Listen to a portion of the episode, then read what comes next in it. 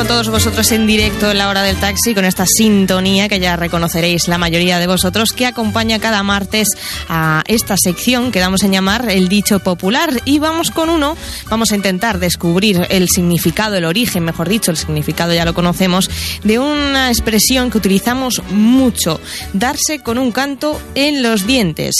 Os voy a contar la definición, conformarse con lo que se ha obtenido y alegrarse de no haber perdido lo que se tenía, dadas las dificultades del asunto en cuestión. Esto es lo que significa darse con un canto a los dientes. El diccionario describe de forma escueta y precisa el significado de este dicho, darse por contento cuando lo que ocurre es más favorable o menos adverso de lo que podía esperarse.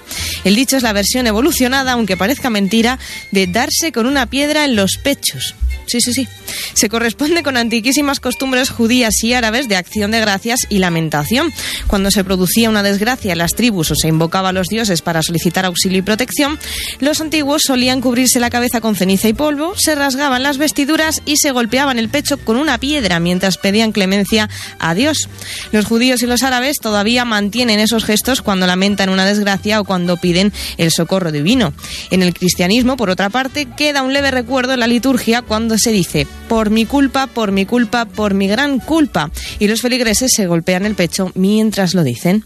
Bueno, esto no sabemos muy bien cómo ha derivado, ha acabado derivando a darse con un canto en los dientes, algo que todavía seguimos diciendo mucho, aunque afortunadamente no lo hacemos, cuando decimos que nos conformamos con lo que hemos obtenido y nos alegramos de no haber perdido lo que teníamos, dadas las dificultades del asunto en cuestión.